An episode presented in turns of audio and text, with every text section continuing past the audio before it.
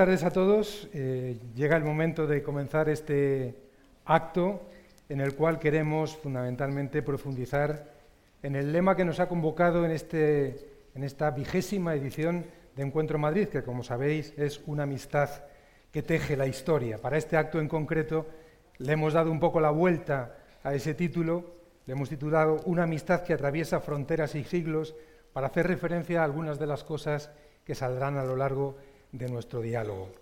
En primer lugar, permitid que, además de saludar a todos los que están presentes aquí y creo que también en otras salas siguiendo este acto, que salude a Monseñor Jesús Vidal, obispo auxiliar de Madrid y vicario general de nuestra archidiócesis. A fin de cuentas hacemos Encuentro Madrid, como dice su nombre, en Madrid, así que tener aquí la representación de la diócesis es importante para nosotros. También a Monseñor Jesús García Burillo, obispo emérito de Ávila y gran amigo de muchos años, de muchas batallas con nosotros. Gracias, don Jesús.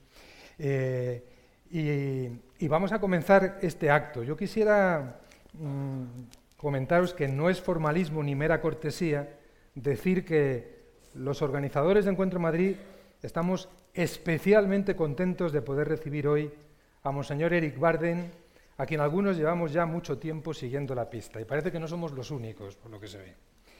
Permitidme una aproximación muy personal.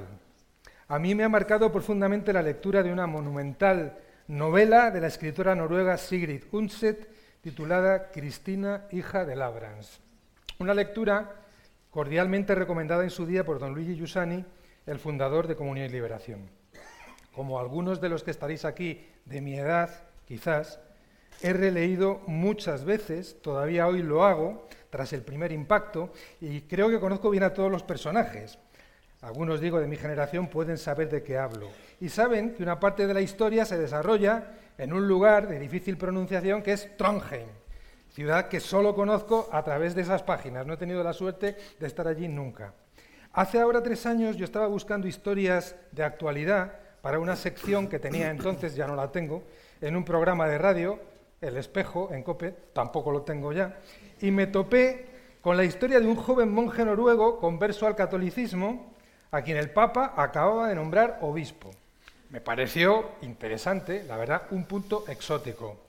Y al seguir leyendo, descubrí que la diócesis para la que le habían nombrado era Trondheim. Se me encendieron todas las luces. Y claro, seguí leyendo, por la curiosidad. Su historia tenía para mí la conexión con la que cuenta Sigrid Undset en su novela. Como ella, este monje obispo había nacido en el seno de una familia de tradición luterana, aunque sus padres se habían alejado de la fe, y por tanto él había crecido en un entorno profundamente secularizado, dentro del cual se hizo más y más urgente su búsqueda del sentido de la vida. La música y el arte fueron la gran pista para profundizar en su camino de acercamiento a la fe cristiana. Después vendría su encuentro con el catolicismo a través de la experiencia monástica en la orden cisterciense que por otra parte no hace falta ser muy listo para darse cuenta, porque lo viste.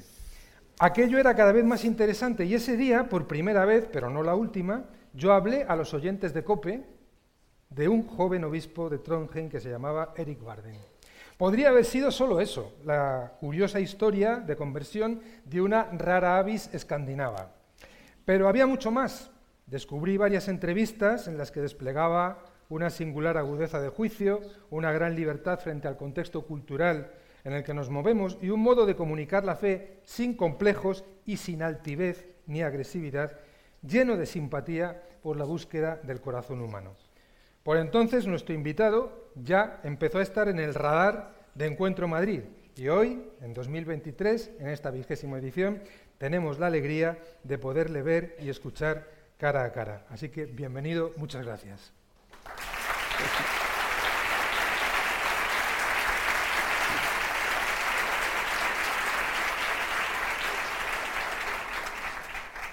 Monseñor Eric Barden va a hablar en inglés, aunque ya me he dado cuenta que es políglota, y aparte de noruego, habla bien italiano, y yo creo que si le forzáramos, hasta chapurría español, pero su lengua, la lengua natural para que él esté cómodo, eh, el noruego era imposible porque no íbamos a conseguir traducirle, así que él hablará en inglés y, vosotros le escucharéis en español los que queráis y los, que le quieran escuchar en inglés también podrán.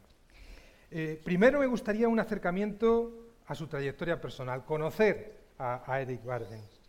A veces, muchas veces nosotros pensamos que es imposible atravesar los muros de la cultura del agnosticismo, digamos, de la cultura ambiental. Usted vivía en un contexto de profunda indiferencia religiosa, aunque estaba marcado, como he dicho antes, por el pozo cultural de la tradición luterana. ¿Por dónde se abrió la grieta para superar ese muro? Now, let me first of all express my gratitude for. So I'm just going to turn off the Spanish translation now so I can hear myself. Uh, express my gratitude for the invitation, and I'm delighted to be here with you. Um, Para responder a tu pregunta, um. Uh, me gustaría cuestionar la premisa. Has dicho que venía de, una, profound religious indifference. de, una, de un recorrido de profunda religi- eh, indiferencia religiosa. No estoy del todo seguro de que se pueda ser indi- profundamente indiferente. but I think perhaps the, Pero creo que las raíces que encontramos en nuestra sociedad es que hay, si damos por descontado como cristianos, que tenemos en nuestro im- impreso en nuestro propio ser la huella de Dios, de que somos, de que estamos condicionados ontológicamente por Dios. No podemos sino ser poseídos por una aspiración religiosa. La cuestión es que podemos perder las, eh, los eh, to instrumentos conceptuales para uh, expresarlo, para expresar ese deseo, esa aspiración incluso para nosotros mismos. Y que ese es el um, contexto fundamentalmente en el que, en el que crecí y en el que, uh, y del que vengo y, y que, y que se reconoce y que reconozco en el contexto en el que vivo ahora, en Noruega, que no es tan 30 diferente como el, no es tan diferente del, del contexto en el que viví hace 30 años y también en, en Italia. De manera que de alguna manera lo que, lo que he experimentado en mi propia vida es probablemente no, no, tan, no tan atípico respecto de lo que mucha gente eh, en muchas ocasiones tiene que bregar con. Estamos poseídos por un deseo uh, eh, espiritual muy profundo, un deseo de un encuentro, un deseo de verdad, pero no tenemos las coordenadas que nos orienten y por tanto terminamos eh, viviéndolo de una manera muy caótica. Y en, eh, um, como el punto fundamental para mí no vino a través de algo especialmente devo- devocional o pío, um, but it came through sino music, a través de la música, Una experiencia muy potente de descubrir una 15, pieza 16 years musical entre los 15 y los 16 A friend of años.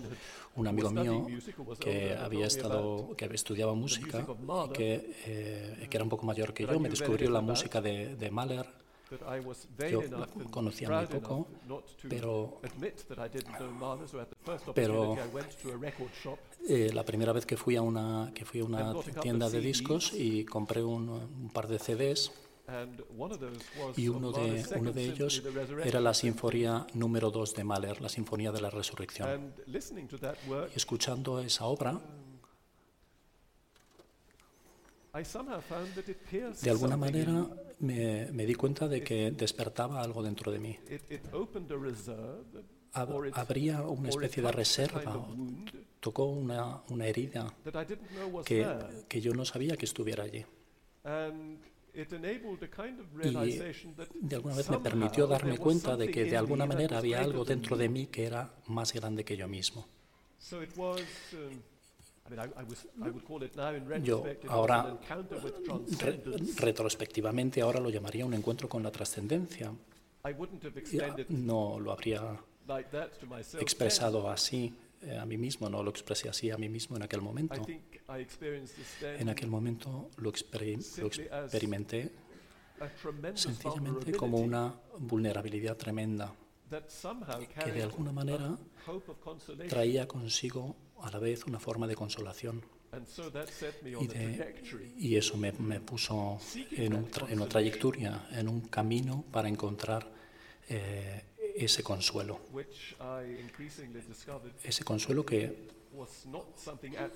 descubrí poco a poco que no era algo abstracto, but a personal sino reality una realidad personal with a name con un nombre and increasingly with a face. y cada vez más con un rostro.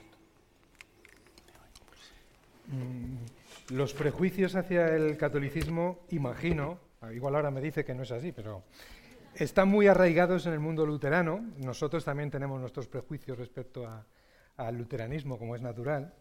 Por otra parte, no es que la Iglesia Católica en este momento goce de muy buena prensa en general, en Occidente, desde luego en España no, no sé en Noruega.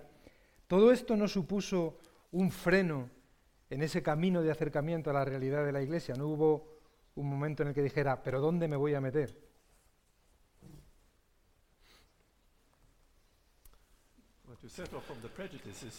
Eh, the, hablando de los prejuicios, lo, lo bueno de los prejuicios es que eh, normalmente son, son, son mutuos o recíprocos, de manera que mis prejuicios siempre tenían dentro una cierta promesa de autocomprensión. si me, si me enfrentaba a ellos con una cierta eh, sinceridad. So yes, I, I would say, I mean, N- Norway has been since the 16th Noruega ha sido desde el siglo XVI nominalmente un país luterano y ha, si- ha estado estructurado incluso como, como un país luterano. Un país en el que la iglesia luterana era una iglesia de Estado con el rey como su eh, cabeza máxima, su representante último. Ahora ha habido una, ha sucedido después una, de, una separación eh, hasta un cierto punto. I think uh, my, uh, insofar as we're talking about the prejudice I had as a young man, Estaba, estamos hablando de los prejuicios que, que tenía como, cuando era joven y no eran prejuicios contra la religión o contra la institución religiosa, sino en contra de la religión en sí. Y estaba condicionado a pensar la fe y en la fe como una, una, una solución fácil. Me La religión se me presentaba como boundless self-confidence of my 16-year-old en la, en la autoconfianza sin límites de, de quien tiene 16 años como una, como una opción, Um, pero cuanto más iba descubriendo lo que realmente era el cristianismo y la herencia cultural del, del- del cristianismo, uh, descubrí um, Una- una realidad eh, tremendamente rica y compleja, muy, muy colorida. Me, me ha encantado que hayas comenzado eh, refiriéndote a Sigrid her Una de las cosas que eh, de, su, de su ficción religiosa, eh, los, los dos ciclos medievales, medievales eh, son dos obras eh, de, un- de mucha profundidad teológica. Es que- straightforward. Ella nunca, nunca pretende que la vida sea un camino, eh, un camino recto. Y en ningún, en ningún momento ella propone la fe como, como una solución fácil. Y de hecho, en, el, en, el, en, digamos, en la otra gran serie literaria de Sigrid Undset, Olaf Gunnarsson, eh, el eh, protagonista principal,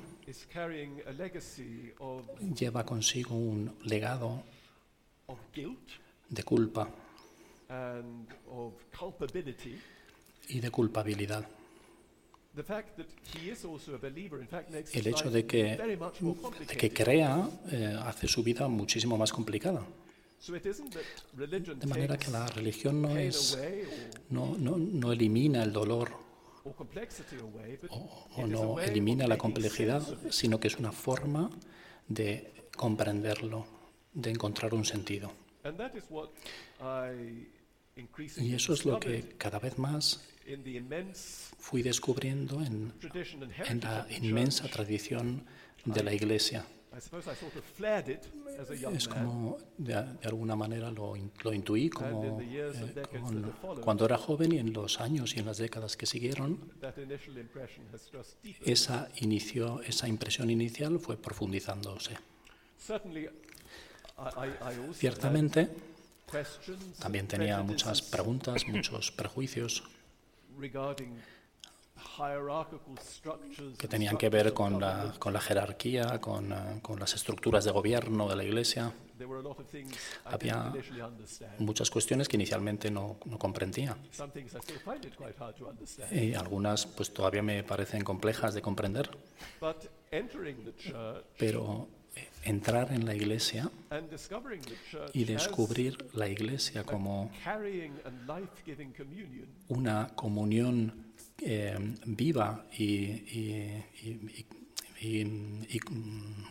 que cuidaba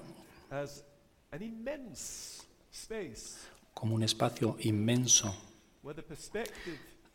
en el que la perspectiva es amplia y, y que se amplía cuanto más caminas en esa experiencia y, y en la que no hay, digamos, no hay, ni- no hay, no, no hay final.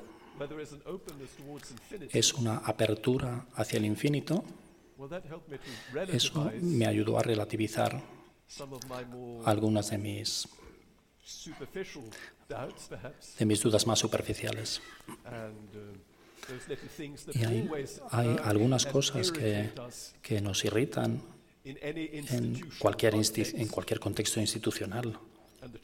Y la Iglesia es, es también eso. And that fundamental experience, Y esa experiencia fundamental todavía me ayuda a relativizar esos aspectos. Usted sabe que el hilo conductor de este encuentro en Madrid de 2023 es justamente la experiencia de la amistad, profundizar en lo que significa y en sus implicaciones.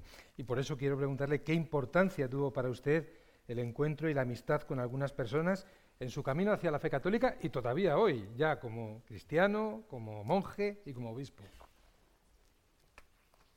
I mean, I have throughout my life, really, since I was A través, desde que, desde que era pequeño, he tenido la, la gran fortuna de tener buenos amigos.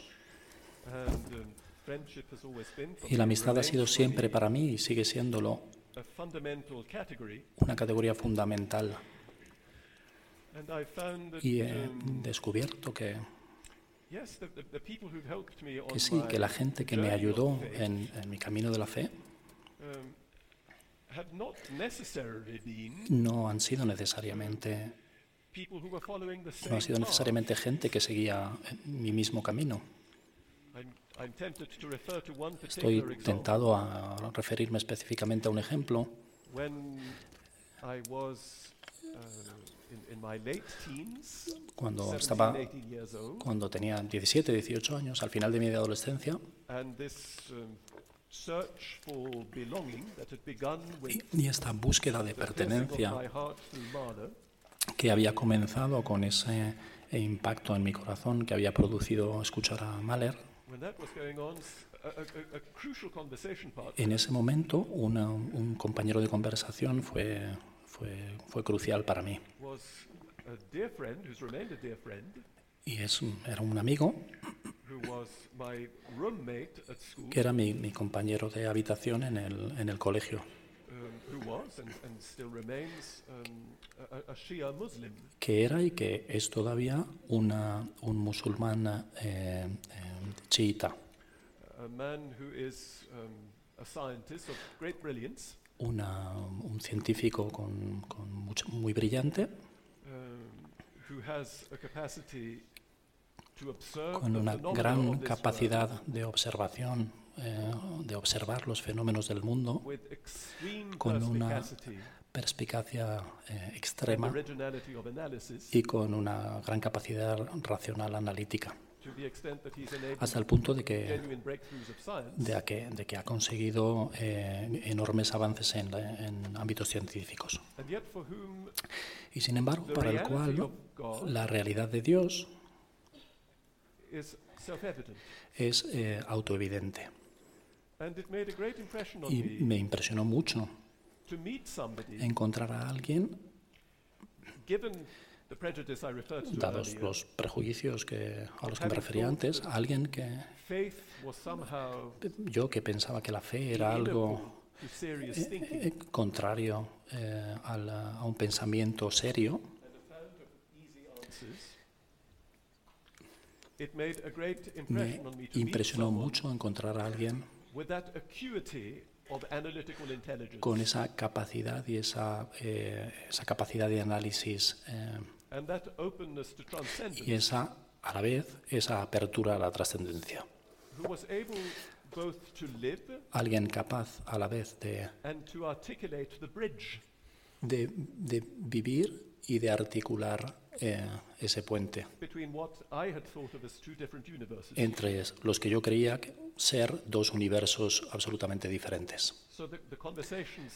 Las conversaciones que, las conversaciones que tuvimos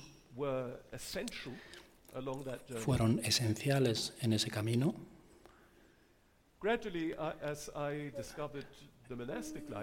Poco a poco, a medida que fui descubriendo la vida monástica y visité un monasterio eh, por error, en realidad, when I was 17. cuando tenía 17 años,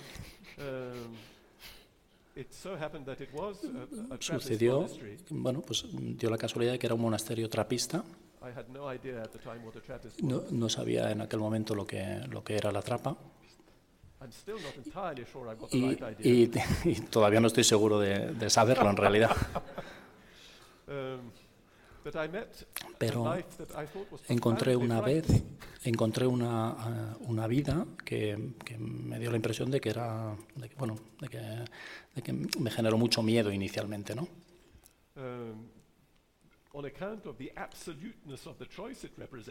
Eh, por una parte, por la- la- la, mm, lo absoluto de la elección que representaba esa vida, and I asked myself whether it, whether in fact it could be a Christian option to live like that. de manera que me pregunté si esa, esa vida, esa forma de vida podría ser una forma cristiana de vida. encerrados en una, en una especie de pecera, pero al mismo tiempo encontré allí una humanidad muy profunda, um, a Una hospitalidad y una capacidad de acogida,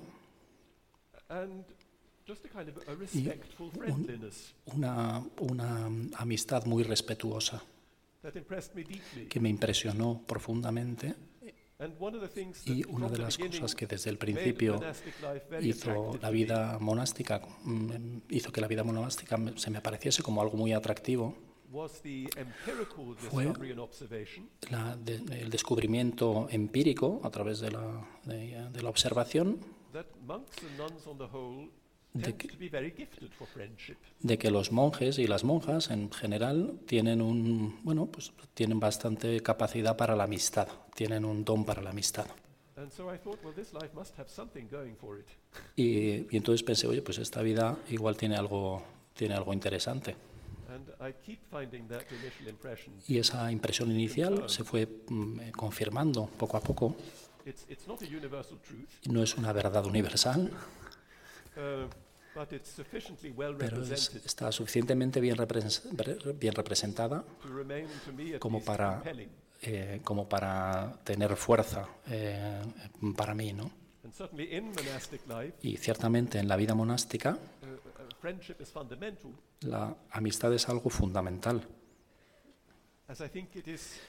como creo que lo es de una manera especial en para cualquier experiencia de celibato. Um,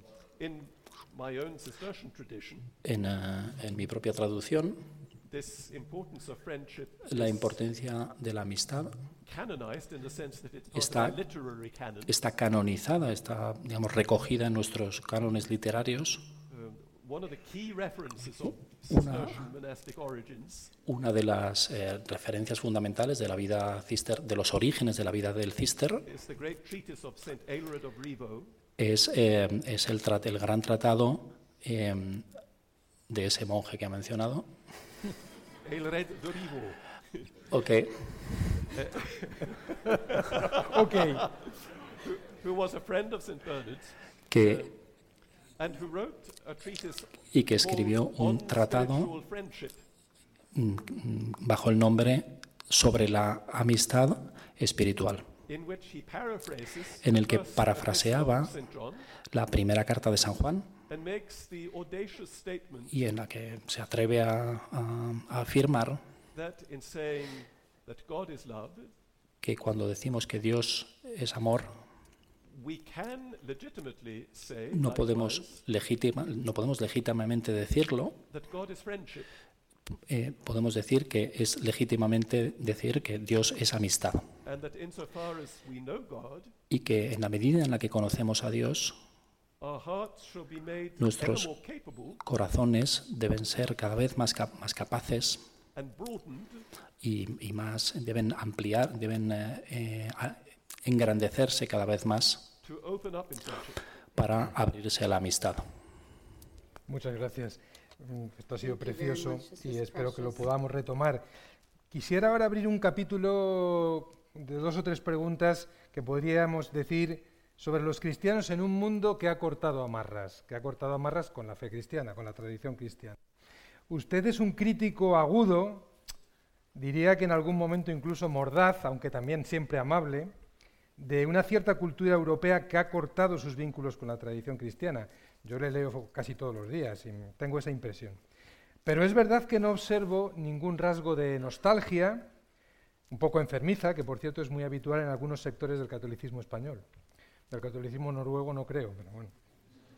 ¿Cómo afrontar este momento, este momento de- de- de la- del distanciamiento de la cultura dominante, podríamos decir, de la cultura de, de masas, de la tradición cristiana, sin caer ni en el derrotismo, en el pesimismo, ni tampoco en la agresividad? Well, I think the first thing I would say about that is Lo primero que respondería, eh, algo no, particularmente sublime y no especialmente espiritual, pero que creo que puede ayudar, es aprender a relajarse y no, no, no encendernos demasiado por la convicción de que estamos viviendo en una eh, decadencia que no, tiene pre- que no ha tenido igual en la historia, cuando todo se está derrumbando and that no one has ever en la que- y que eh, una- en una etapa que, que nadie ha conocido, eh, digamos, con unas características que no han existido antes. ¿no? Y a la vez- Y que a la vez somos responsables de mantener esos muros eh, para que no se caigan. y no oigo bien. Sencillamente aceptar que- el día de hoy es el día que, que Dios ha hecho y en el que nos, nos ha y que nos ha entregado a nosotros y que Él hará de este día también un día de gracia, un día de resurrección, un día de alegría. Me ha ayudado mucho una, una, mm, una homilía que escuché una vez. En, ocasiones las homilías incluso pueden, pueden ayudar. It, it was a very brief sermon, and Era perhaps that too una, era una- homilía muy cortita y quizá eso la hizo específica- especialmente una ayuda. Um, doctorate, Desde que acabé mi doctorado, paso algunas épocas en París. Y, uh, y he alquilado una, alquilé una habitación en, eh, en, uh, una residencia de los padres dominicos. and one of the friars in that house Uno de los dominicos era responsable eh, de, la, de la compra, de hacer la compra. Y me impresionó mucho que, que, que él venía todas las mañanas para traer el desayuno, venía de, las de la panadería and he would say with the same y decía siempre con la misma alegría asombra- asombrada cada mañana. Cuando traía su, su, su conquista, el pan, pan, buen pan, And so he was someone who was able simply to receive the era alguien eh, ca- capaz sencillamente de recibir el, el pan de cada día con asombro cada día. Y, y eso es lo que le permitió adquirir una perspectiva que, que anunció en esa homilía a la que me refería antes. It was a day during Lent, I think, Era un, un día durante, eh, durante la cuaresma and the gospel was somber y, y creo que el, bueno, pues el, eh, el Evangelio era algo sombrío. About Jesus going up to Jerusalem. Eh, El momento en el que Jesús sube a Jerusalén And this friar said, y este monje dijo en su reflexión, de una manera muy sencilla, brothers and sisters, is it not hermanos y hermanas, ¿no es, no es sorprendente acaso que- en ningún lugar del Evangelio nuestro, nuestro Señor Jesucristo se vuelva hacia su Padre que está en los cielos y le diga, Padre que estás en los cielos, ¿era mm, realmente necesario que me encarnase en- con, con con Poncio Pilato, en la época de Poncio Pilato? ¿Hacía realmente falta? Una pregunta. It was not a joke. In fact, No era, no era una broma, no era un chiste. Yo cuando lo escuché por primera vez sonreí, pero de hecho, a medida que han pasado los años, he reflexionado cada vez más en la tremenda seriedad de esa afirmación. Este era el momento de la historia que el Señor había elegido para redimir a su, a su pueblo. Era un momento eh, que no tenía gloria, que llevó, llevó, condujo a la mayor de las tragedias de la historia de la humanidad. Y sin embargo, en esa tragedia, presente de una manera emblemática en la cruz, nació un mundo nuevo. Si me apuráis, una realidad nueva. And that, that evokes for me the Y great eso motto of the Carthusian order me, me- me evoca el, digamos, el gran lema de la, de la orden uh, of the Carthusian, la Cartuja. De los cartujos. Thank you. Um, start crux dum volvitur orbis. That the, the cross remains firm, stable, while La the cruz- world turns. La cruz permanece firme mientras el mundo eh, se viene abajo. And if we really believe that, Y si realmente creemos en ello, and if we live the present moment, y si vivimos el momento presente asentados y, y aferrados a esa gran verdad, ¿quién puede decir que este mm, tiempo tan paradójico y, y que nos llena de tanta perplejidad, tan lleno de, de mi- de miedo y de angustia, radio? que tan, tan es así que a veces nos cuesta incluso encender la radio? Who's to say that this day couldn't become a day of salvation? ¿Quién- ¿Quiénes somos para decir que este día no puede convertirse en un día de salvación. Un día en el que la gracia de la resurrección eh, mm, em, desarrolla un poder nuevo y transformador.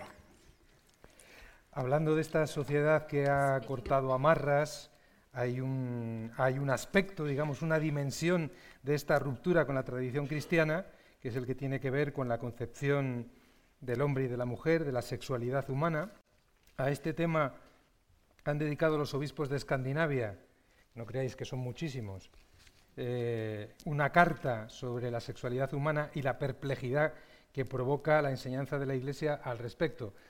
Introduzco una pequeña cuña publicitaria que es obligada y es que eh, un desarrollo mm, amplio y profundo de las raíces, creo yo, de esa carta y de sus consecuencias la tenemos en el libro que se titula Castidad de Monseñor Eric Barden y que ha publicado Ediciones Encuentro y que tenéis a vuestra disposición. Bueno, en esa carta que ha dado mucho que hablar y que ha sido muy observada aquí también en España, se habla de, ese, de esa dificultad, ¿no? de, ese, mm, de esa perplejidad y a veces hasta rechazo violento a la propuesta cristiana sobre la sexualidad.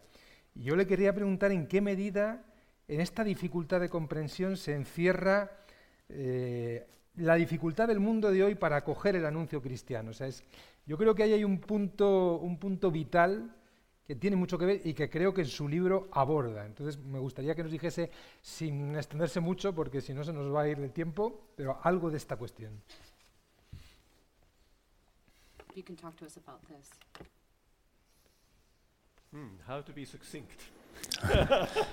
¿Cómo ser breve ante una pregunta así?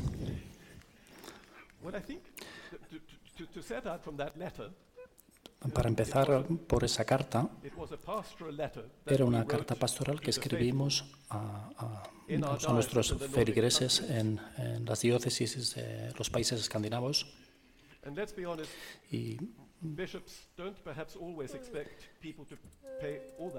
y hon- letters. honestamente los obispos no siempre esperan que la gente se interese tanto por sus, pasta- por sus cartas pastorales. And so it was a source of astonishment De manera que fue bastante sorprendente para, para nosotros mismos cuando descubrimos que esta carta, being en, eh, a las pocas horas de haber aparecido en los, en, en los medios y en eh, las redes, eh, había llegado al mundo entero. Pero creo que una de las, eh, de las cuestiones que nos mostró fue que este área, y me refiero a la- al área de la conversación, del discurso sobre la sexualidad humana, Es- eh, desde muchos puntos, de, de- digamos, de muchas maneras, desde el punto de vista cristiano, un, un desierto, una tierra baldía, eh, que está, de- eh, mm, que está, mm, que añora el agua. And I think, I mean, that, that little letter was just, it Esa, esa carta fue una gota de agua, uh, but so dry and arid Pero- pero la, la tierra sobre la que caía era tan, tan árida y estaba tan seca that it was like dropping water into a frying pan. que fue como si hubiésemos echado unas gotas de agua en una sartén llena de aceite. Y el efecto fue, Pero creo que eso sencillamente debe eh, darnos, eh, empujarnos a, a beber profundamente de las fuentes de la sabiduría, de la sabiduría cristiana en este aspecto. Because I think Porque creo que eh, hay, hay una impresión De- de, de manera que nosotros, repre- nosotros representamos a la Iglesia. eh, la hay, hay una especie de impresión generalizada de que lo único que la Iglesia puede decir sobre la sexualidad is no. es no. And the impression has Y, la arisen y hay otra impresión también that the church and her representatives que, mm, bueno, pues que nos hace creer que la Iglesia y sus representantes eh, parten de la asunción that this is an area which is in de que este es un área en el que es, que es muy fácil y muy simple and wh- where there's a clear path to follow, y que hay un, bueno, pues un camino muy claro que hay que seguir and that if to you y it que- doesn't seem clear and simple, y que si a ti no te parece que ese camino es muy sencillo, pues tienes un problema. So please sort yourself out De manera que, bueno, arréglate and come back, and then you will understand what we say. y cuando vuelvas y te hayas arreglado, pues entonces vas a entender lo que te estamos diciendo. Now that is a grotesque caricature, Pero eso es una, cari- una caricatura grotesca y nosotros, pues sencillamente no, no podemos eh, afrontarlo así. And so we must delve deeply De manera que tenemos que profundizar into the deep wisdom of mucho en la experience sabiduría, la profunda sabiduría de la experiencia, and of reflection de la reflexión that we find in our patrimony, que, que- que encontramos en, el, en nuestro patrimonio, sin negar las dificultades existentes, but always letting them be illumined pero a la vez dejando, dejando siempre que éstas estén iluminadas por el misterio de Cristo. Always reading Siempre, leyendo siempre este aspecto de, de- de nuestra experiencia en, eh, la historia eh, desde el misterio de la redención, recordándonos siempre que la antropología, también la antropología de la sexualidad y del deseo, no se puede separar nunca. Si queremos decirlo de una manera eh, responsablemente cristiana, nunca se puede separar de la cristología, from the, the account of de, la, reality of de la- de la- de la realidad de Jesucristo. And that's where I think Y es ahí cuando some of the uh, tensions and even donde creo que animosities algunas de las tensiones e incluso animosidades that we encounter que these days encontramos en estos días, when the church struggles to estos días en los present que la Iglesia le cuesta presentar su propia posición, must simply encourage us to go deeper. deben em, empujarnos a ir más al fondo. And this little book which has just come out Y este, este pequeño libro que acaba de publicarse, Castidad, es una- un ensayo breve and an attempt y un intento, to point to some Por- digamos, de indicarnos algunas de esas fuentes, invitando a la gente, si, si ellos quieren, a, a beber de esas, de esas fuentes. Cambio ahora de tema, volviendo, a, volviendo al hilo conductor de nuestro encuentro en Madrid y a esta, a esta amistad. Cuando, eh, en- cuando pensábamos en, en este lema, enseguida nos, vi- nos vinieron a la cabeza varias cosas, pero una de ellas la experiencia de los benedictinos, que después de la gran devastación de la caída del Imperio Romano, eh, sin tener un proyecto, simplemente viviendo esa comunión, esa amistad que nos ha descrito antes, mm, empezaron a construir escuelas, empezaron a construir iglesias, a cultivar la tierra, a custodiar los clásicos eh, y fueron construyendo ciudad, ciudad común y la, civilización europea. Mm, Yo me pregunto si esa dinámica puede hoy generar también una novedad en nuestras sociedades. Nosotros lo hemos dicho muchas veces, pero a veces lo hemos dicho tantas veces que uno se pregunta, ¿será verdad o nos habremos ido detrás de una fantasía? ¿Realmente es posible generar algo distinto desde algo que parece tan pequeño como la comunión cristiana vivida en una comunidad, en un monasterio, en un movimiento, en una parroquia? en- I'd say, of course. Por supuesto, Magnífico. Y es, es incluso un imperativo que, que lo intentemos.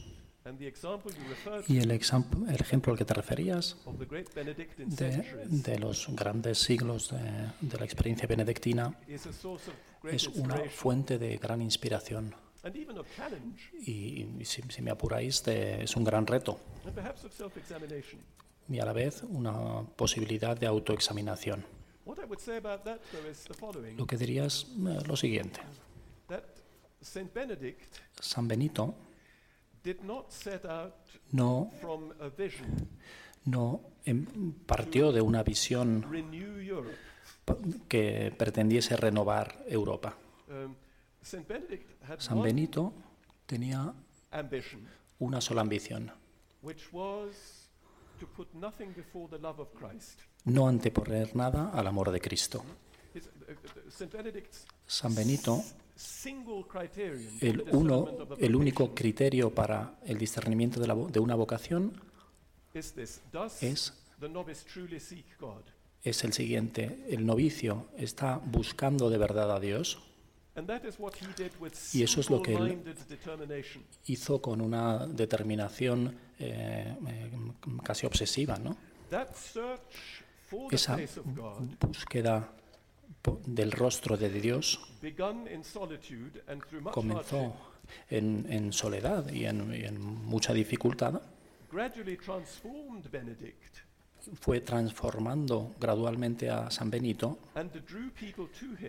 y eh, eso hizo que muchos se le acercaran De manera que- a- en torno a su experiencia, se formaron eh, comunidades that desired to live que in the same way. deseaban vivir de la misma manera, because they could see that it was porque podían, porque podían ver que era algo deseable. And they could see that it was a source of generating life. y veían que era una fuente de generación de vida.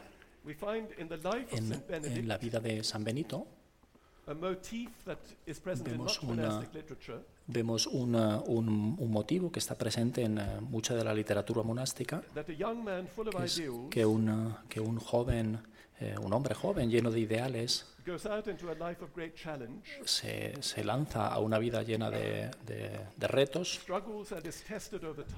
eh, digamos, su- sufre contratiempos y, y- y en, en esos momentos tiene dificultades y en un determinado momento emerge de, esa, de esas dificultades y de- como un padre, Como alguien capaz de, eh, de de- llevar al cumplimiento de la vida. Y creo que esa es-. Creo que esa es la forma, eh, la posibilidad para la renovación en, nuestros en nuestro tiempo también. Lo, nos- lo que pasa es que estamos tan condicionados por la planificación estratégica y, no, no, no lo estoy diciendo eh, de manera, digamos, no quiero atacar la, la planificación estratégica, pero lo fundamental, la clave para que se renueve el, el sentido y la energía de la vida en nuestra sociedad no es necesariamente siendo capaces de definir el mapa de un mundo que todavía no conocemos, sino fundamentalmente viviendo eh, en la, en la- la, mm, profundidad de nuestro corazón, buscando al Señor, aprendiendo a amarlo and so becoming fit to show others that this is a lovable purpose. y de esa manera convertirnos, eh, digamos, hacernos capaces de mostrar a otros eh, que, es, eh, que esta experiencia es amable. In some ways, that makes the present task De, de alguna manera eso hace que la, que la experiencia presente eh, eh, sea más, más eh, personal, but perhaps less overwhelming. eh, es más urgente desde el punto de vista personal, pero quizás menos, sea, sea menos pesada, menos complicada. Porque es- Es el Espíritu de Cristo el que renovará la fe en la, la fe en la tierra, no nuestra capacidad de planificar. Nuestros mm, proyectos pueden hacer mucho si están inspirados por ese Espíritu. Estamos llegando al final, por desgracia, porque me estoy dejando muchísimas cosas, pero eh, esta es la vida que tenemos y el tiempo que tenemos, siguiendo su recomendación. Eh, eh, nuestro mundo está atravesado por polarizaciones muy fuertes, algunas ya han surgido aquí. Frente a esa polarización nosotros hemos querido poner el hecho de, de una amistad vivida. También en la Iglesia eh, vivimos hoy momentos de polarización y de incomprensión recíproca. Me llamó mucho la atención una cosa que usted escribió una vez sobre el catolicismo y es que le había eh, gustado especialmente del catolicismo que se aleja de los excesos, ya sean el llamado progresismo o la regresión, diríamos, el tradicionalismo. ¿Cómo vivir hoy eh, la gran amistad de la Iglesia? porque es una forma de amistad peculiar el camino de la Iglesia, con su variedad de acentos, de carismas, de temperamentos, con la legítima disparidad que puede haber, para que nuestra misión hoy se pueda llevar a cabo de acuerdo con lo que nos acaba de decir. ¿Cómo salvar esa polarización?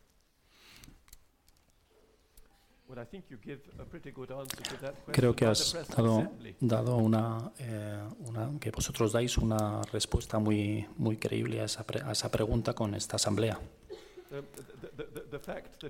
El hecho de que vosotros estéis aquí, juntos, eh, movidos por un espíritu de amistad,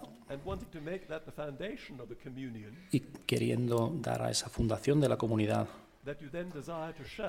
eh, algo, algo que, poder, que poder compartir. Pero en términos de polarización,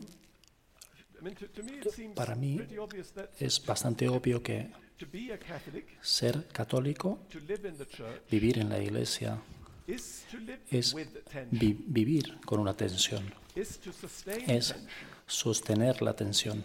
Uh, Siempre habrá fuerzas gravitacionales que nos lleven en, eh, o que vayan en direcciones diferentes.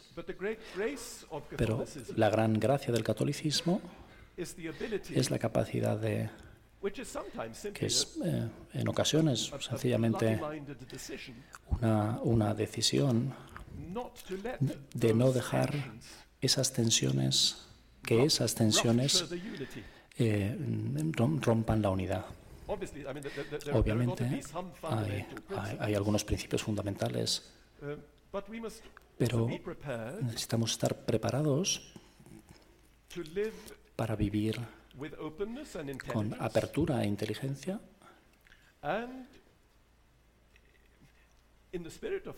Y en el espíritu de amistad, creo que es un término apropiado, vivir a través de estas tensiones con la esperanza de que haya ocasiones para, crecimiento, para, que, para crecer.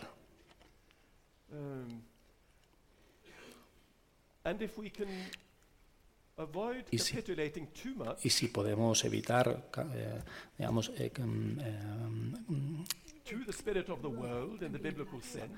entregarnos en demasía al espíritu, de, al espíritu del mundo, si usamos la, la, digamos, las palabras de la Biblia, que nos invita a, eh, a, digamos, a separarnos de la, de la sociedad, de, la, de lo eclesial, para formar pequeños grupos pequeños lugares de amistad exclusiva, si evitamos esa tentación y nos enraizamos en la gran amistad, en la amistad más grande, que es, como he dicho antes, una, una realidad divina, trinitaria, si, si aceptas esa perspectiva, then, entonces ese presente, nuestro presente, nuestras tensiones presentes e incluso conflictos pueden permitirnos crecer y convertirse en esa, en esa amplitud del corazón que es eh, fundamental para la experiencia benedictina. Porque la apertura, esa apertura no sucede siempre de la manera como se abre una flor, con, la gracia con la que se abre una flor. En ocasiones, esa apertura sucede a través de explosiones, incluso de minas, si tenemos eh, un corazón de piedra. A mí me impresiona mucho que, la verdad, la verdad, me impresiona mucho que de, ese norte que desde, desde aquí, desde España, nos parece frío, frío, pues, climáticamente frío, vamos a decir, esto es innegable, a, pesar del cambio climático. Em, pero también frío desde un punto de vista religioso, quizás porque también tenemos estereotipos y esquemas que, en buena medida él ha corregido, mm, pueda venir una luz tan cálida, que nos ha primero ayudado a, mm, a estar en este momento de la historia sin discutirlo tanto, o sea, sin, sin tener, sin tener esta, esta, este malestar y esta agresividad que a veces nos acompaña, reconociéndolo como un el lugar que el Señor nos ofrece para poder eh, construir y para poder ofrecer la novedad que tenemos al mundo. Me quedo también con esa, eh, con esa verificación que la ha hecho tan contundente de que ciertamente hoy algo nuevo puede surgir a raíz del, de la construcción, a veces modesta, a veces irónica, intentos irónicos, como el de este lugar que intentamos hacer desde hace 20 años y otras tantas iniciativas mm, que a veces pensamos que son como poca cosa, poca cosa. Eh, no sé si San Benito o los benedictinos pensaban que lo que hacían era poca cosa frente a la devastación que tenían. Pero yo me quedo con, esta, con este empujón ¿no? de, vivir hasta el fondo eh, la experiencia que se nos ha regalado para también poder darle al mundo realmente esta, esta novedad. Yo quiero agradecer muchísimo a Monseñor Eric Barden que haya querido viajar hasta el, hasta el cálido Mediterráneo casi para compartir con nosotros esto. La verdad es que tenía muchas más cosas que preguntarle, pero es parte de la ascesis no monástica en este caso, sino del Encuentro en Madrid, el que las dejemos fuera porque tenemos un tiempo que, tenemos que cumplir. Eh, quiero, antes de despedirme, daros algunos avisos, porque Encuentro Madrid sigue, como sabéis, hasta, hasta mañana. Esta tarde va a continuar con, con varios actos y encuentros y simplemente os señalo los más inmediatos para que los tengáis presentes. A las cuatro y media de la tarde, en la sala Carmina Salgado, un encuentro sobre la amistad y la creación poética que lleva como título Compañeros de Palabras. Media hora más tarde, a las cinco de la tarde, en esta misma sala, va a tener lugar la mesa redonda Unidad en la Diversidad, la comunión en la Iglesia, un tema del que hemos hablado, en el que se tratará con diversos ponentes de distintas realidades eclesiales, de cómo afrontan desde la experiencia de comunión algunas de las cuestiones más acuciantes de nuestra sociedad. Por último, quiero eh, manifestaros la gratitud por hacer posible que se construya Encuentro Madrid, que, como la inmensa mayoría sabéis, pero quizás algunos no, se construye gratuitamente a base del servicio y del trabajo de muchísimos voluntarios a lo largo de estos años, voluntarios que a lo mejor hace 20 años eran jovencitos y que ahora ya no lo son tanto y siguen siendo voluntarios. Es una cosa que impresiona mucho, impresiona mucho. Eh, teníamos niños que iban en carrito y ahora tenemos nietos y eran éramos voluntarios entonces y somos voluntarios ahora y eso también es un signo de la bendición de Dios. Para sostener esto necesitamos eh, ayuda y la ayuda viene, eh, no nos va a venir de ningún presupuesto, sino de la ayuda de cada uno. Hay varias modalidades, una es el Bizum, el Bizum al número 01061. También en el stand de Encuentro Madrid podéis solicitar un número de cuenta para poder transferir y también sumándose al Club de Amigos de Encuentro Madrid a través de la campaña Un Euro Más, que es una manera sencilla e indolora, parece que no haces nada, eh, pero sí estás haciendo. Y a lo largo del año, pues estás, estás ayudando. Toda esta información en el stand. He dicho mal una cosa porque tenía un papel anticuado. El acto, el acto sobre la creación poética a las cuatro y media va a ser en la sala COPE, no en la sala Carmina Salgado, ¿vale? En la sala COPE. Y por último, eh, quiero subrayar algo que creo que ha estado patente en todo nuestro diálogo con Eric Barden, y es que mm, Encuentro Madrid no es una burbuja, no es un lugar en el que nos eh, encapsulamos aquí y no nos enteramos de lo que está pasando por ahí. Somos muy conscientes, muy conscientes de lo que está pasando en nuestro país en este momento. Lo tenemos vivamente presente.